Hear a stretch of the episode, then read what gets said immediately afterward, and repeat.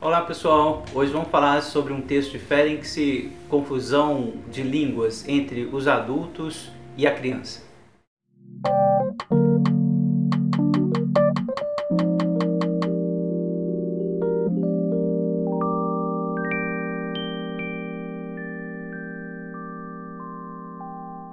Esse texto do Ferenc está no volume 4 aqui das obras completas dele, editado pela Martins Fontes. Quero recomendar vivamente o livro do professor Daniel Cooperman, Porque Ferenc, editado pela Zagodoni. Ele comenta esse texto, enfim, a obra do, do como um todo, mas comenta esse texto aqui numa passagem, vou citar agora mesmo essa passagem, ali na página 70 até 72 e vale muito a pena ler esse livro aqui. Eu vou fazer um vídeo exclusivo né, para esse livro brevemente, para apresentar os capítulos, as ideias gerais do Ferenc, né? Por onde começar a ler Ferenc, tá aqui o livro, é esse aqui. Mas hoje eu quero falar só sobre esse textinho do acho que é um texto de 32, que me parece um texto fundador para pensar o Winnicott, para pensar Laplanche, né, para pensar Lacan, boa parte, né?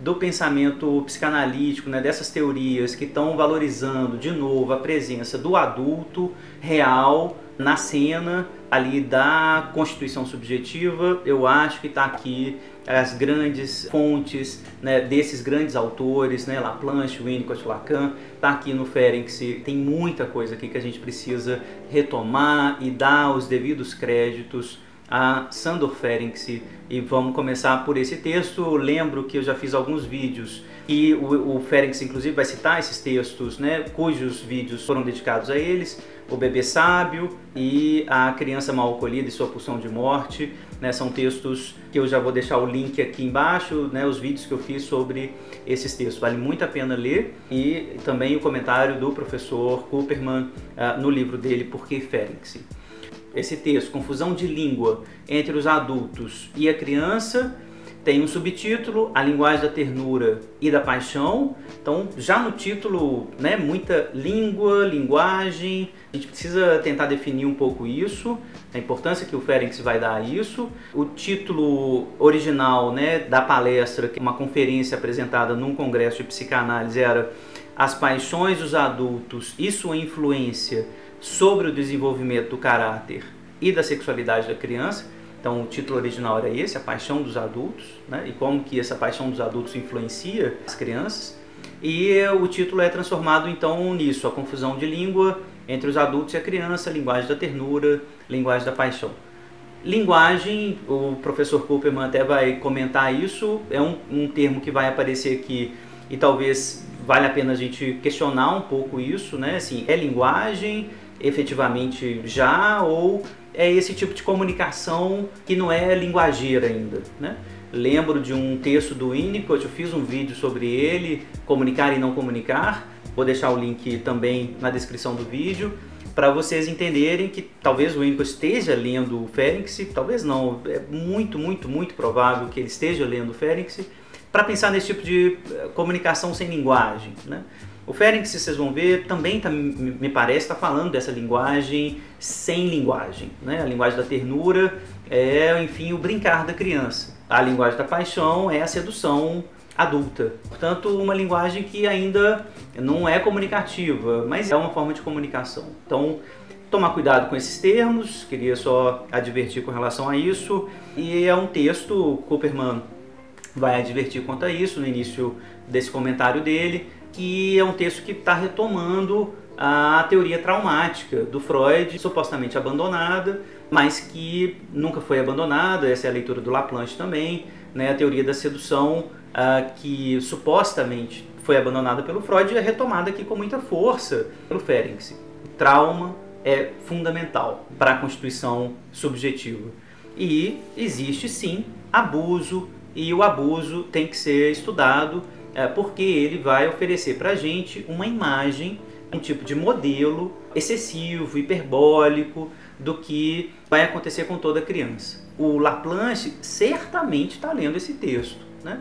Então, ali onde está acontecendo um abuso, a gente vê a origem traumática do sujeito, os efeitos traumáticos, a cisão, né, a violência, mas onde há um certo tipo de sedução generalizada, ou seja, não é abuso, não é abuso sexual, mas é sedução, a gente vai poder ver esses efeitos num grau menor. Então o Laplanche está lendo isso e eu acho que o Ferenc tem já certo encaminhamento também nessa direção, né? Vai falar do traumático, violento aqui no texto, mas a sensação que eu tenho é que ele está, sem dúvida nenhuma, usando o caso hiperbólico, o caso excessivo, para falar do caso comum, né, da normalidade de todos nós. Né? Todos nós sofremos algum tipo de sedução e essa sedução é sempre traumática e essa sedução traumática ela vai fazer com que a gente se constitua enquanto sujeito, um sujeito atravessado pelo inconsciente. O texto começa numa discussão clínica, dizendo que os pacientes eles reclamavam muito dessa posição fria do analista,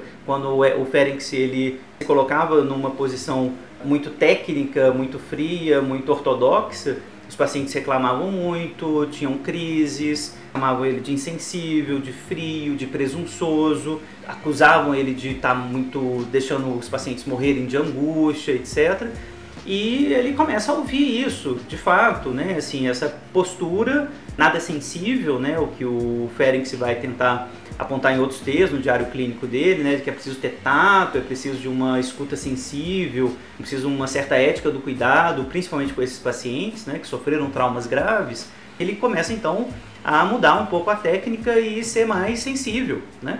E ser mais acolhedor uh, com relação a esses pacientes na medida em que ele se identifica com os pacientes, se autoriza a se identificar com esses pacientes. Né? Então, de alguma maneira, Ferenc começa a apontar para esse efeito iatrogênico da clínica, de que o analista muito frio, muito ortodoxo, vai fazer com que esses pacientes eles reclamem muito, eles sofram muito. E aparece um fenômeno clínico importante, que é esses pacientes começam a se identificar com esse analista se identificam muito com esse analista agressor e acabam, por assim dizer, ficando aí nessa posição de acusá-los dos seus erros, mas se identificam com o analista, né? É o que vai aparecer com a criança abusada também, a gente vai ver daqui a pouco. Diante desses casos, o Ferenc vai falar das resistências do analista, né? Então isso que vai ser um tema importante na teoria lacaniana, né? Isso aparece aqui nesse texto as resistências do analista de não conseguir ter sido analisado muito bem, eh, de não conseguir ter acesso a aspectos inconscientes eh, seus que vão impossibilitar de você ouvir eh, o sofrimento desses pacientes. Então, a resistência não é dos pacientes, a resistência não é apenas dos pacientes, né? a resistência é também, e em alguns casos prioritariamente, resistência dos analistas. E essa resistência ela se mostra com uma certa hipocrisia profissional. Né? Existe uma hipocrisia profissional que vai ser um álibi para que eu possa resistir. O analista resiste porque eu estou sendo ortodoxo, eu estou sendo neutro, né? eu não estou ali é, sendo mestre, eu não estou sendo amigo, não estou sendo psicólogo, eu sou analista, então estou nessa posição absolutamente distante do sofrimento do paciente. Está aqui para fazer análise, está né? Tá aqui para ser desligado, quebrado em pedaços, né? reconhecer a sua potência do inconsciente então, toda essa hipocrisia profissional, essa ortodoxia, vai ser criticada por Ferenc aqui no início do texto. Ele está dizendo: olha, isso não tem solução para esses casos, né? essa ortodoxia não oferece solução, não oferece cuidado. Renunciar à hipocrisia profissional, vai dizer o Ferenc, considerada até aqui como inevitável, em vez de ferir o paciente, proporcionava-lhe, pelo contrário, um extraordinário alívio. Então a crise histérica ia eclodir, mas isso seria muito atenuado os efeitos dessa crise histérica, né, do efeito traumático, porque o analista estaria ali para acolher. O paciente, diz o Ferenc, ele reconhece muito rapidamente a falta de sinceridade do analista. Quando o analista não está presente na cena de forma afetiva, efetiva, o analisando ele começa a perceber isso. O analista tem que admitir o erro de vez em quando. O Ferenc chega até a brincar, né? Quando o analista admite o erro, ele se torna confiável, né? Se torna humano, por assim dizer. E é isso, esse tipo de coisa, que vai fazendo com que o analisando consiga confiar efetivamente no analista.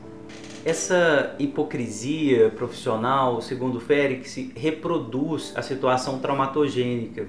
É esse o problema. Não é só uma questão técnica que está sendo corrigida aqui é uma questão ética. Para o Ferenc, acontece algo no trauma, na situação traumática, que é o adulto não reconhecer que está fazendo algo muito errado, está fazendo algo muito violento com a criança. Essa hipocrisia né, de fazer um algo errado e depois não admitir que fez algo errado e não ter ninguém também ali, né, terceiro que aponte para isso, ou seja, fazer um certo desmentido. Ninguém faz, né, esse apontamento de dizer, olha, o que aconteceu estava errado, você, criança, não tem culpa, quem é o culpado é o adulto. E isso acontece quando o analista está ali numa posição muito ortodoxa, muito fria, comete erros né, de escuta, de interpretação, de acolhimento, e não tem ninguém que, que vai dizer o analista errou, você, paciente, não está errado, você estava tá correto né, na interpretação que você estava fazendo. Isso não, não é feito. E é esse o problema. A situação traumática se reproduz na cena analítica vai dizer o, o Félix, então, que essa capacidade de admitir o próprio erro né, e de renunciar ao erro, a autorização das críticas, vai fazer com que a gente ganhe a confiança dos pacientes. Essa confiança é aquele algo que estabelece o contraste entre o presente e o passado, insuportável e traumatogênico. Esse contraste ele é indispensável para que o passado seja reativado, reavivado não enquanto reprodução alucinatória, mas enquanto lembrança objetiva. Então, a grande questão é que trauma ele, ele repete, ele repete uh, de forma alucinatória, na análise, fora dela, mas ele precisa ser relembrado, relembrado objetivamente para ser elaborado. E isso só vai acontecer se o analisando confiar no analista. Né? E ele só vai fazer isso se o analista admitir que erra, né? admitir que ele pode estar tá interpretando de uma maneira equivocada, de voltar, de retornar, mas também se o analista se identifica com o paciente, se ele sai um pouco dessa posição neutra, no sentido da ortodoxia muito fria, de não se sensibilizar, de não se identificar com o paciente isso que tem a ver com empatia, né, com alguma coisa, enfim, da presença do afeto do analista na cena analítica. Né? É tudo isso que o Ferenc está apontando aqui nesse texto. Né? Veja bem, o Winnicott falando, né, se a gente mantém uma atitude fria e pedagógica, mesmo na presença de um paciente em opistótomos, né, ou seja, nos espasmos histéricos lá, a gente quebra o último vínculo que nos liga a ele. O paciente sem consciência é afetivamente em seu transe como uma criança que não é mais sensível ao raciocínio. Então, o paciente que está lá nessa alucinação traumática, ele é como uma criança que não, não é mais sensível ao raciocínio. Não adianta você conversar com a criança quando a criança está lá, bebezinho, pequenininho demais e não entende, não tem capacidade ainda de entender a conversa racional. É, essa criança ela é no máximo sensível à benevolência materna. Né? Essa benevolência, essa empatia que não pode faltar. O Ferenc ele vai continuar dizendo, se essa benevolência vier a faltar, a criança vê-se sozinha e abandonada na mais profunda aflição. E isso é justamente na mesma situação insuportável que num certo momento a conduziu à clivagem psíquica e finalmente à doença. Então, o Ferenc está tentando estabelecer o vínculo da situação analítica com a situação traumatogênica lá da infância. Então, não pode faltar essa benevolência, não pode faltar esse tipo de empatia. Né? A palavra que o Ferenc vai usar aqui é Freundlichkeit, é de, inclusive, né, tem uma, uma, certa ressonância aqui com a amizade, com uma certa, enfim, proximidade empática, afetiva é, que o analista tem que ter nesses casos. Os pacientes não se impressionam com uma expressão teatral de piedade, mas apenas com uma simpatia autêntica. O Ferenc está apontando aqui para o desejo do analista. Né? O que, que causa o sofrimento de alguém diante da gente que está ali na posição de analista? E os pacientes eles sabem né, se a gente está ou não de fato sentindo, né? É, as pessoas sabem disso, não são só os pacientes, né? A gente tem algum tipo de comunicação que não precisa ser é, verbal, né? É uma outra, é um outro tipo de comunicação que está visível, que é visível de alguma forma. Né? E é para isso que o Ferenc está apontando. Né? O, o analista ele tem que estar tá presente nessa cena, afetivamente.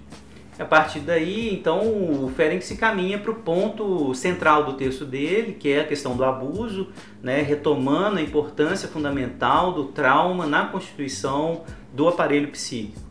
E para isso ele vai usar então o exemplo paradigmático do abuso sexual infantil, mas a impressão que eu tenho, insisto, é que esse exemplo é um exemplo excessivo, hiperbólico, para dizer do que acontece com todos nós, né? em alguma medida, sempre menor, né? nos casos neurose comum, mas nesses casos descritos por ele, de maneira hiperbólica, excessiva, hiperviolenta, mas que ah, servem de exemplo paradigmático para entender como que esse tipo de efeito traumatogênico é também efeito constitucional.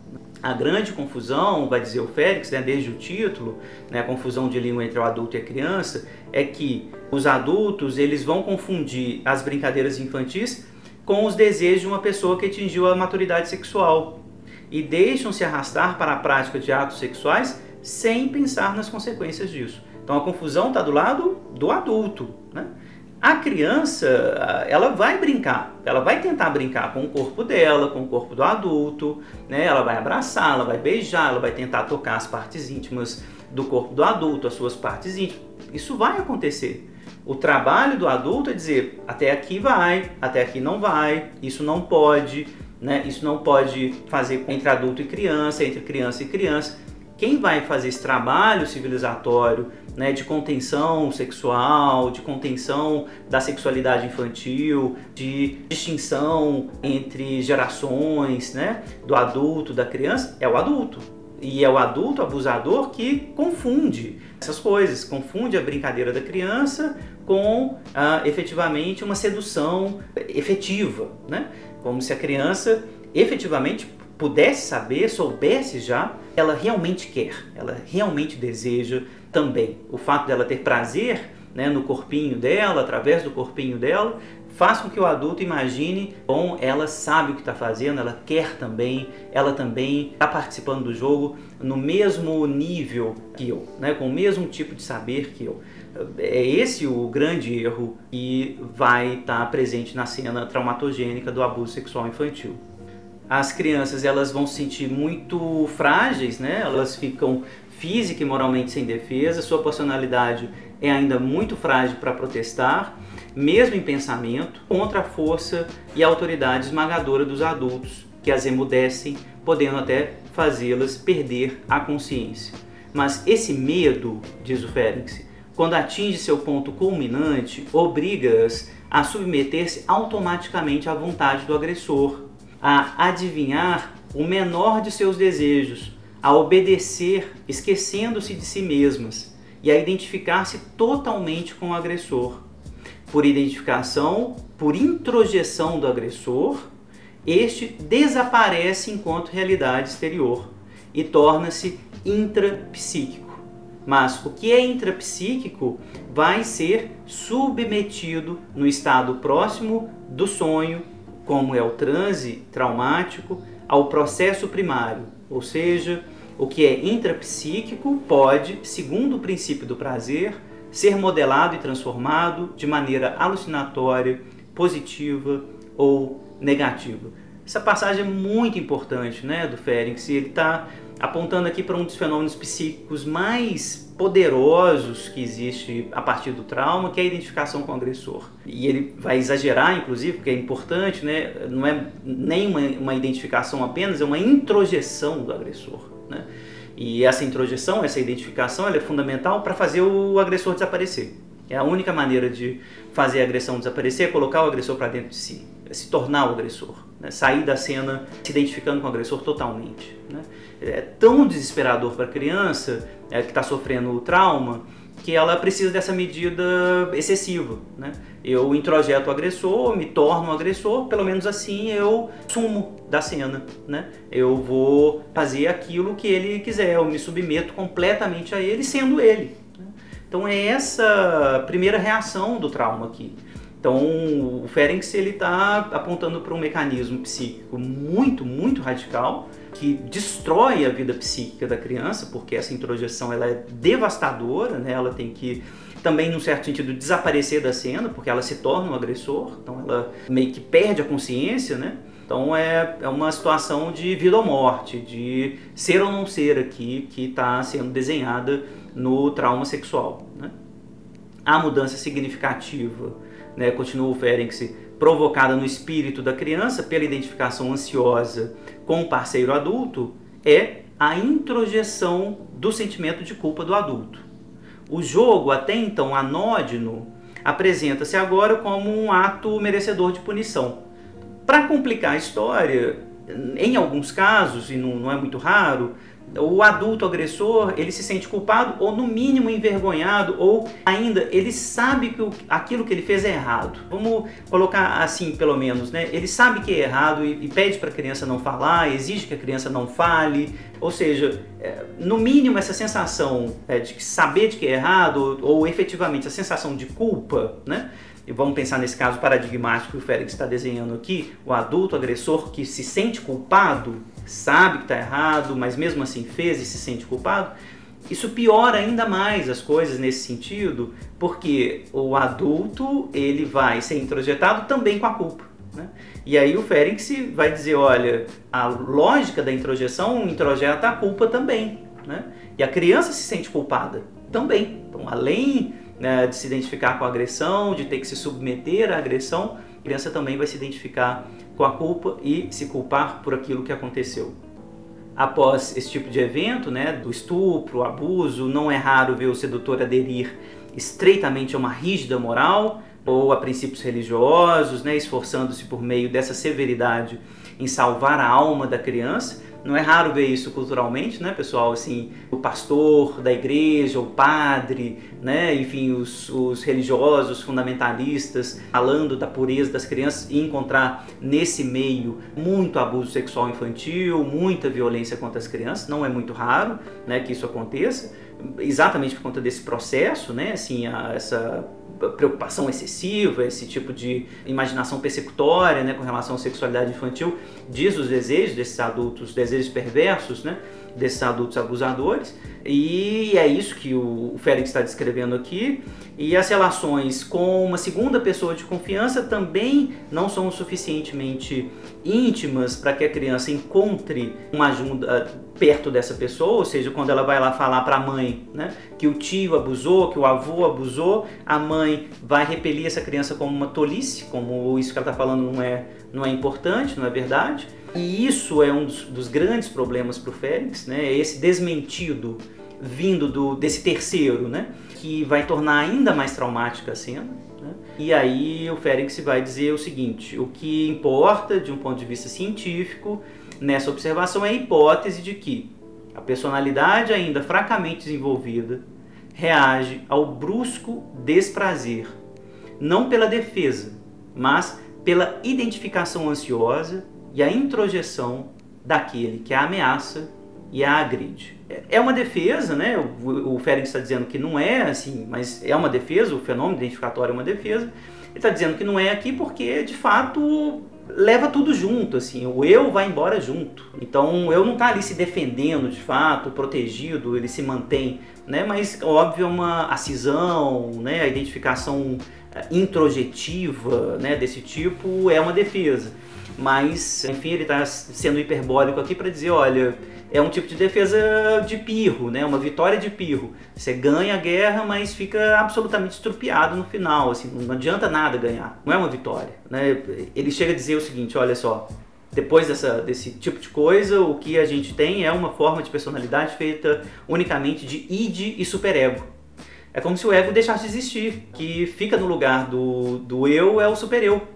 Então o sujeito ele fica se punindo o tempo todo, ele deixa de existir, ele perde todas as, praticamente todas as funções do eu. São pacientes que não conseguem estudar, não conseguem trabalhar, ficam deprimidos o tempo todo, né, não conseguem estabelecer relações estáveis com ninguém. É um efeito devastador, né, de maneira geral, o que o trauma faz. O Ferenc precisa então distinguir num determinado momento isso que ele vai chamar de amor objetal passivo. Isso é fundamental, ou seja, existe uma, todo um tempo aqui, é um tempo da ternura, e esse tempo da ternura não pode ser atravessado de forma muito rápida, de forma muito violenta pela linguagem da paixão, pelo tempo da paixão, ou seja, os afetos dos adultos atravessados pela sexualidade inconsciente, pelo pulsional. Se no momento então dessa fase de ternura se impõe às crianças mais amor ou um amor diferente do que elas desejam, isso pode acarretar as mesmas consequências patogênicas que a privação de amor até aqui invocada. Levar-nos-ia muito longe falar aqui de todas as neuroses e das consequências caracteriológicas que podem resultar do enxerto prematuro de formas de amor passional e recheado de sentimento de culpa num ser ainda imaturo e inocente. A consequência só pode ser essa confusão de línguas